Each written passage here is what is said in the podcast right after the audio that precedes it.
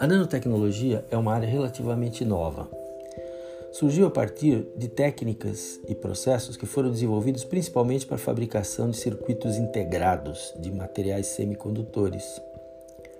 É uma ciência que se dedica ao estudo e à manipulação da matéria numa escala diminuta, a escala dos átomos e das moléculas. Tipicamente, lida com estruturas e dimensões da ordem de 1 a 1000 nanômetros. Um nanômetro é um bilionésimo do metro, 10 elevado a menos 9. Muitos de nós estamos acostumados a ouvir a respeito do micrômetro. O micrômetro é a milionésima parte do metro, 10 a menos 6.